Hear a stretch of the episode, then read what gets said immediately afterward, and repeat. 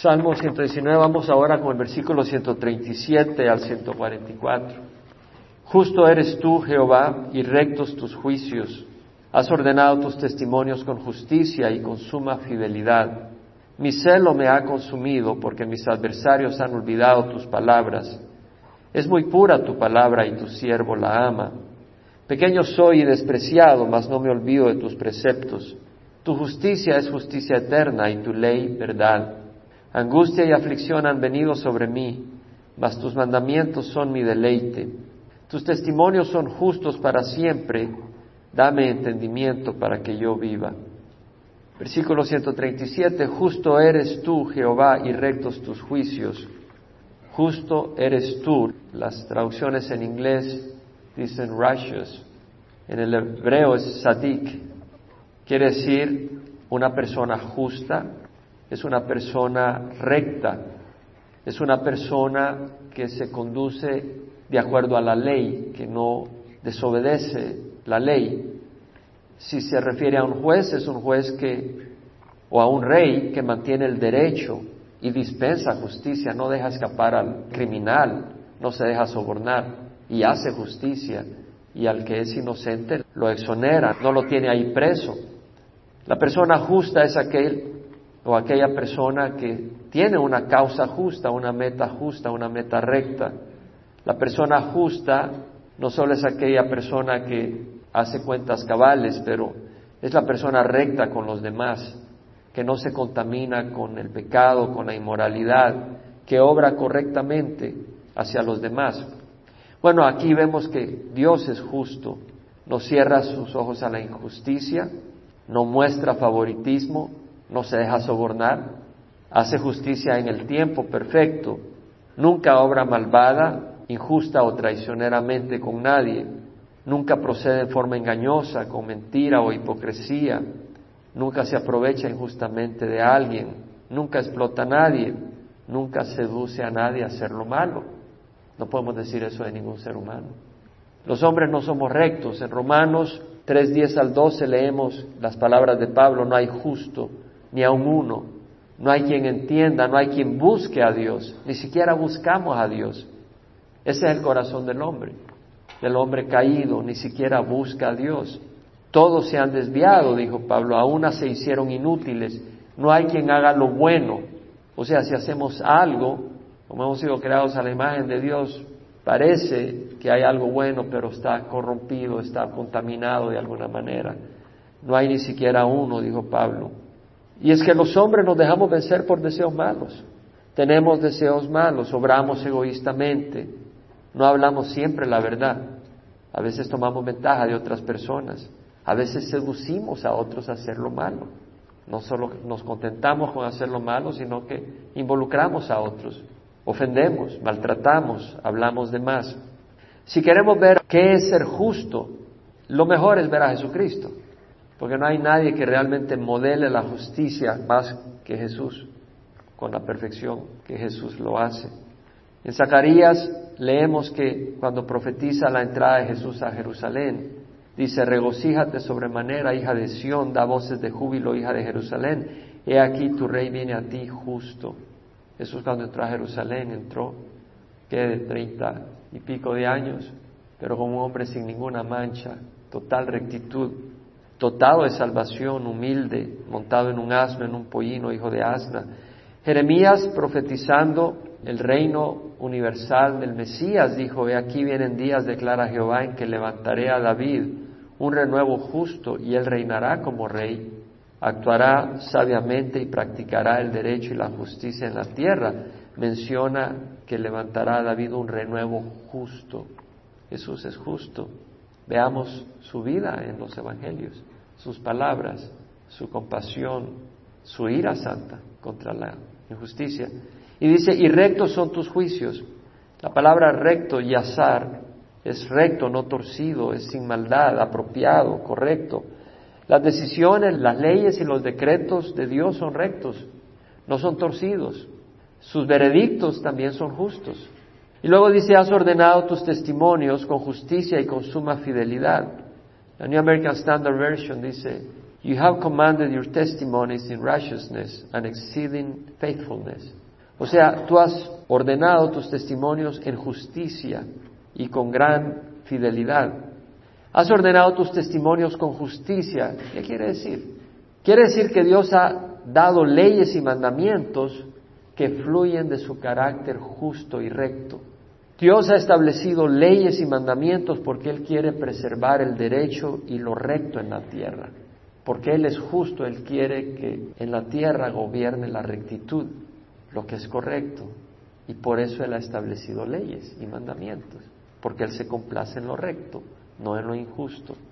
Has ordenado tus testimonios con justicia y con suma fidelidad.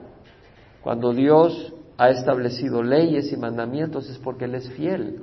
¿Qué quiere decir? Que Dios por su fidelidad hacia nosotros ha dado leyes y mandamientos. Es decir, los hombres no siempre establecemos leyes justas y una ciudad sin leyes es un caos. Y Dios, porque Él es fiel a su creación y a sus hijos, ha establecido leyes justas, porque su fidelidad es tal que Él quiere que nosotros vivamos en esa rectitud. Y luego dice la palabra, mi celo me ha consumido porque mis adversarios han olvidado tus palabras. Si vemos acá, los que han olvidado la palabra de Dios se han vuelto adversarios del salmista. Y lo que vemos es que los enemigos del salmista son personas que no temen a Dios ni su palabra. Debes de tener cuidado cuando las personas que no honran la palabra de Dios, que no temen a Dios, son tus amigos. Los que no honran la palabra de Dios se volvieron enemigos del salmista. No quiere decir que vamos a ser enemigos de la gente. Dios nos llama a amar al pecador y ministrarle, pero no nos llama a convivir en el pecado. Si caminar con personas mundanas, desobedientes a Dios, no te incomoda, tienes un problema. Porque ellos se deben de incomodar caminar contigo, a menos que tú no seas una luz que brilla en la oscuridad. Tú te puedes pintar de dorado, pero en la oscuridad no vas a brillar. No es luz, es la pinta de luz. Pero en la oscuridad, ahí estás, oscuro. Dios nos llama a ser luz en la oscuridad, no a convivir con la oscuridad. La luz siempre tiene conflicto con la oscuridad. Jesús dijo, esto os mando, que os améis los unos a los otros. Si el mundo os odia, sabéis que me ha odiado a mí antes que a ustedes. Si fuera del mundo, el mundo amaría lo suyo, pero como no soy del mundo, sino que yo os escogí desde el mundo, por eso el mundo os odia. Acordaos la palabra que os dije, un siervo no está por encima de su Señor. Si me persiguieron a mí, os perseguirán a ustedes. Si guardaron mi palabra, guardarán la vuestra. O sea, Jesús estaba diciendo que va a haber un conflicto con él, que lo hubo y que lo va a haber con nosotros. Si el mundo os odia, saber que me ha odiado a mí antes que vosotros. Si me persiguieron a mí, os perseguirán a vosotros. Va a haber un conflicto. Entonces no es posible que la gente mundana se sienta cómoda con nosotros. Y no se sentían cómodas con el salmista. Y la gente mundana es la gente que no tenía temor de la palabra de Dios. El amor mundano no armoniza con la palabra de Dios. En primera de Juan 2, 15 al 17, el apóstol escribe, no améis al mundo ni las cosas que están en el mundo. Si alguno ama al mundo, el amor del Padre no está en él. Los enemigos del salmista despreciaban la palabra de Dios, despreciaban al salmista. El siervo de Dios que ama al mundo, estamos hablando de la mundanidad, no tiene el amor de Dios en él, porque el amor de Dios es luz el amor del mundo es oscuridad. No es verdadero amor. Todo lo que hay en el mundo, dijo Juan, la pasión de la carne, la pasión de los ojos y la arrogancia de la vida no provienen del Padre, sino del mundo. Y el mundo pasa y sus pasiones, pero el que hace la voluntad de Dios permanece para siempre. La pasión de la carne, la pasión de los ojos, la arrogancia de la vida. Bueno, hay pasiones en el ser humano. Algunas son sexuales, otras son de otro tipo. Pero tenemos pasiones. Y las pasiones, aparte del Espíritu de Dios, están contaminadas pueden estar distorsionadas. La lujuria, el homosexualismo son pasiones distorsionadas, no son pasiones sanas. La pasión de un hombre por Dios es una pasión sana. La pasión sana de un esposo por su esposa es un regalo de Dios. Pero la pasión sexual fuera del matrimonio es una distorsión, es una perversión. Y eso no es realmente amor. El amor del hombre está afectado por la mentira y el engaño. Lo vemos en cantidad de jóvenes que viven en fornicación. Está manchado de egoísmo y falta de amor al prójimo. Veía en el periódico una pareja que habían vivido 25 años juntos sin casarse. Pero ahora se casan, el esposo tiene un cáncer terminal. Y yo me puse a pensar, no sé si estoy juzgando bien o mal, pero digo, este hombre jamás le dio la seguridad a su mujer de casarse con ella, hasta que vio que ya se iba a morir y ya no tiene ninguna otra cosa que hacer. Se casa con ella y ahora ya lo va a cuidar. Vemos la fidelidad de parte de él. Es decir, un hombre que es fiel se casa con la mujer, no convive. El mundo está lleno de engaño y falsedad. El amor mundano no es recto, es egoísta, es infiel, es falso, desilusiona. El amor de Dios es verdadero y satisface. El vacío que hay por no tener el amor de Dios y lo busca en el mundo y lo que provoca es más sed. Por eso una relación fornicaria va de relación a relación, de fornicación a fornicación, de mujer a mujer a mujer, o de hombre a hombre a hombre. Nuestro corazón tiene sed de amor, pero solo el amor de Dios lo puede llenar.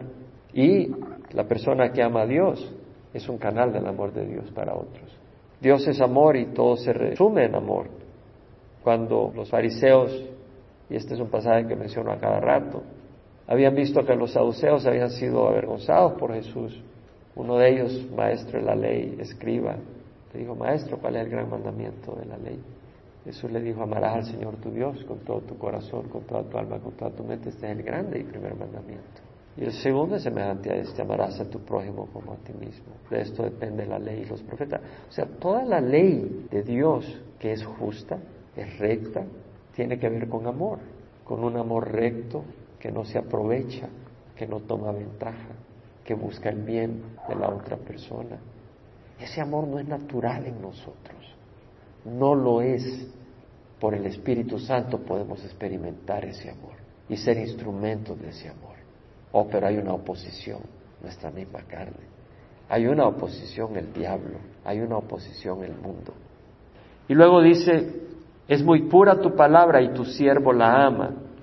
La palabra pura, saraf, quiere decir refinar, es un verbo realmente, acá es purificado. Quiere decir refinar el oro en el fuego donde ya no queda nada de impureza o la plata, a tal nivel de que el orfebre puede ver su rostro ahí en el oro o en la plata, porque está tan limpia y pura. La palabra de Dios no tiene impurezas, no tiene falsedades, engaños ni mentiras. La palabra de Dios es pura porque Dios es puro.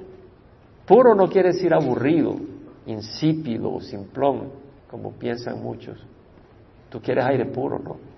Cuando vas a las montañas y ah, respira ese aire, lejos de la contaminación, qué bueno el aire puro o si quieres leche fresca, pura, sin adulterar.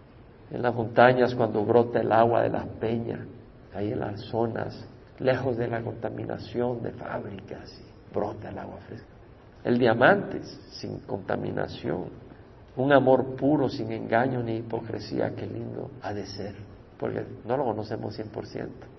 Este mundo tiene mucha contaminación, pero en Jesús lo conocemos un poco porque no lo vemos en totalidad. Es muy pura tu palabra, tu siervo la ama. La actitud hacia la palabra de Dios muestra nuestra actitud hacia Dios. Me da gusto que vengan el miércoles, porque quiere decir que hay un deseo de estudiar la palabra, hay un deseo de experimentar más al Señor. Quisiera repetir algunas cosas que dijo Oswald Chamber y ocuparlas como un trampolín para elaborar. Este teólogo un gran hombre de Dios, dijo, la actitud de un hombre hacia Dios determina su actitud hacia la Biblia. No puede ser que tú digas amas a Dios y no ames su palabra. Si amas a alguien, le quieres escuchar, no te cansas, como los novios. Ahí están al teléfono todo el tiempo, no se aburren. Y eso es, muestra el amor y el interés de la persona hacia la otra persona. Y cuando realmente estamos apasionados por el Señor, queremos oír su voz. Oswald Chambers dice, la característica principal, prueba de que el Espíritu habita en uno, es una ternura hacia la palabra de Dios. La persona que tiene el Espíritu Santo ama la verdad, porque el Espíritu Santo nos guía toda la verdad. Y hemos nacido de nuevo. Y como niños recién nacidos, deseamos la leche pura de la palabra. Ese es un deseo sobrenatural. La persona que tiene el Espíritu Santo ama la verdad, no la mentira. Y la palabra de Dios es verdad. Decía Oswald Chambers, la verdad espiritual es discernible solo a un corazón puro. Me llama la atención. No a un intelecto afilado. No se trata de profundidad intelectual, sino de pureza de corazón. Y es cierto, las palabras de Dios no la puede entender un corazón perverso. Un corazón perverso arrepentido, sí, pero ya deja de ser perverso. Es justificado por la sangre de Jesús. Pero un corazón perverso no va a entender la palabra de Dios, viene con su intelecto a retar. Se necesita un corazón puro y la palabra de Dios nos proyecta a Jesús. La palabra de Dios nos revela a Dios. Y Jesús dijo, bienaventurados los de limpio corazón porque ellos verán a Dios. Entonces, si tenemos un corazón apropiado, cuando leemos la palabra de Dios o cuando la oímos, vamos a ver a Dios a través de su palabra. Vamos a experimentar a Dios, ¿no? Lo vamos a experimentar. La palabra de Dios es una luz que nos permite ver a Dios y por eso es necesario que le pidamos a Dios un corazón puro. Crea en mí, oh Dios, un corazón limpio y renueva un espíritu recto dentro de mí. No me echen de tu presencia, no quites de mí tu Santo Espíritu. Restaura en mí el gozo de tu salvación y sosténme con un espíritu de poder. Entonces enseñaré a los transgresores tu camino y los pecadores se volverán a ti. Corazón puro le podemos pedir a Dios. Yo lo hago con frecuencia. Dame un corazón limpio y puro, Señor. Oswald Chamber dijo, si tú eres una persona religiosa es más fácil leer un libro piadoso que la Biblia. Y hay libros buenos, pero nunca pueden reemplazar la Biblia. Nunca. Y luego dijo, hay dos maneras de tratar con los hechos. Una es cerrando los ojos y decir que no están ahí. La otra es abriendo tus ojos y mirándolos y dejar que te moldeen. Cuando leemos la palabra de Dios, cuando somos expuestos a la palabra de Dios, hay dos posibilidades. Una, ignorarla y otra, dejar que te moldee. La palabra de Dios confronta la mentira y el engaño en nosotros si estamos dispuestos a oírla. Si tenemos un corazón abierto, va a confrontar lo que está mal en nosotros. Y ya conocemos muy bien Hebreos 4:12 que dice la palabra de Dios es viva y eficaz, más cortante que cualquier espada de dos filos, penetra hasta la división del alma y del espíritu, de la coyuntura y los tuétanos, es poderosa para discernir los pensamientos y las intenciones del corazón. Cuando estamos leyendo la palabra de Dios, el Señor nos muestra cosas. Tal vez leemos una sección que es histórica, de eventos que ocurrieron, y de repente en la reprensión que va hacia esa persona, vemos que el Espíritu nos está reprendiendo a nosotros. O a veces en un hecho histórico vemos que la palabra de esperanza a una persona es la palabra esperanza que nosotros necesitamos oír en ese momento. Y penetra el Señor. La palabra de Dios es viva, es eficaz. Y la palabra de Dios nos moldea. Sí nos moldea. Si lo creemos, nos vamos a exponer a la palabra de Dios. Segundo Corintios, lo hemos estudiado tantas veces, 3, 17 al 18. Donde está el Espíritu del Señor hay libertad. El Señor es el Espíritu. Y dice, todos nosotros con el rostro descubierto, contemplando como en un espejo la gloria del Señor, estamos siendo transformados en su misma imagen, de gloria en gloria, como por el Señor, el Espíritu. Es decir, al estudiar la palabra de Dios, hay algo que va a estar ocurriendo en nosotros. Dios va a estar trabajando en nosotros. Con el tiempo va a ir moldeándonos, nos va a ir cambiando. No es neutra la palabra de Dios. Y uso las expresiones que dijo Oswald porque me sirven de trampolín para introducir verdades bíblicas, porque al fin y al cabo no es lo que diga Oswald Chambers, sino lo que dice la palabra de Dios. Pero dijo Oswald Chambers, la llave para entender la Biblia no es mi inteligencia, sino una relación personal con Jesucristo. Es decir, si mi relación con Cristo no es una relación sana, la palabra de Dios no me va a tocar. ¿Cuál es una relación sana con Jesucristo? Él dijo, ¿por qué me ama Señor, Señor y no hace lo que yo digo? Una relación sana es una relación de una persona humilde que dice, Señor, tú eres Señor, vengo a ti, guíame, quiero obedecer. Habla, Señor, tu siervo escucha. Y esa es una clave para poder entender la palabra. El Señor te va a hablar. Luego Oswald Chambers dice, ten cuidado de interpretar las escrituras para que encajen una doctrina preconcebida tuya Creo que es interesante porque muchas veces la gente no deja que la Biblia les hable. Tenemos que tener cuidado de no usar la Biblia para justificar un comportamiento o una decisión que ya tomamos sin consultar con el Señor antes. Y luego estamos buscando y escarbando cómo puedo justificar esto. Debe ser al revés, debemos de ir a la Biblia continuamente para establecer en nuestro corazón una perspectiva bíblica, espiritual. De manera que cuando establecemos metas, cuando establecemos un caminar, es de acuerdo a la palabra de Dios. Y es la palabra de Dios la que establece nuestro caminar. Luego dice Oswald, la razón por la cual algunos de nosotros no estamos espiritualmente sanos es porque usamos la Biblia no como la palabra de Dios, sino simplemente como un libro. La Biblia es más que un libro de matemática, de física. Jesús dijo, el Espíritu es el que da vida, la carne para nada aprovecha. Las palabras que yo he hablado son espíritu y son vida. La palabra de Dios es espíritu y da vida. El Salmo 107.20 dice, Él envió su palabra y lo sanó. La palabra de Dios tiene poder para sanar. En serio. Es decir, cuando digo sanar, no estoy hablando necesariamente físicamente, aunque puede hacerlo. Pero hay veces en que estamos en luchas y en dificultades. ¿Sabe de qué estoy hablando? Hay veces en que estamos en situaciones, o pueden ser tentaciones, o pueden ser circunstancias complejas, y no podemos en nuestra propia persona obrar sanamente. ¿Sabes qué es lo que te va a ayudar? La palabra de Dios. La palabra de Dios es sanidad. La palabra de Dios te va a revestir de sanidad para actuar sanamente. La palabra de Dios es verdad. Jesús dijo, santifícalos, la verdad, tu palabra es verdad. También dijo Oswald, si entendiéramos lo que ocurre cuando usamos la palabra de Dios, la usaríamos más frecuentemente. El desbaratamiento del poder del diablo por la palabra de Dios a través de los labios de un siervo de Dios es inimaginable. Yo pienso las veces en que el Señor me ha librado por su palabra. Es decir, la palabra de Dios tiene un poder tremendo para preservarnos. Y la persona que no conoce y no depende de la palabra de Dios, esa persona va a estar en el lodo tarde o temprano. Oswald Chamber dijo, la Biblia nos instruye en cómo vivir una vida recta. A la mayoría de la gente le gusta usar la Biblia para cualquier otra cosa, menos para eso. Quiero agarrar la Biblia a ver si me sale algún versículo que me dice que me va a ganar la lotería. Así la ven algunos. Para buscar alguna cosa. No, Dios nos ha dado su palabra para transformarnos. Y si tu meta es otra, la palabra de Dios te va a aburrir o te va a incomodar. Oswald dijo, usa la Biblia para nutrir tu propia alma. Sea un estudiante continuo, no te quedes corto, la verdad se abrirá ante tus ojos. Es decir, hay que perseverar con la palabra de Dios. Hay que estar ahí, echarle ganas, meditar en la palabra de Dios. Y en la medida que estás ahí, tus ojos se van a abrir a la verdad. Tú persevera.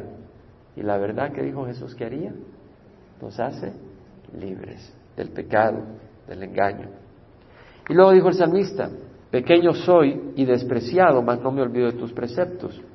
Es decir, no importa qué menospreciable o insignificante seamos para los demás, yo voy a obedecer y deleitarme en tu palabra.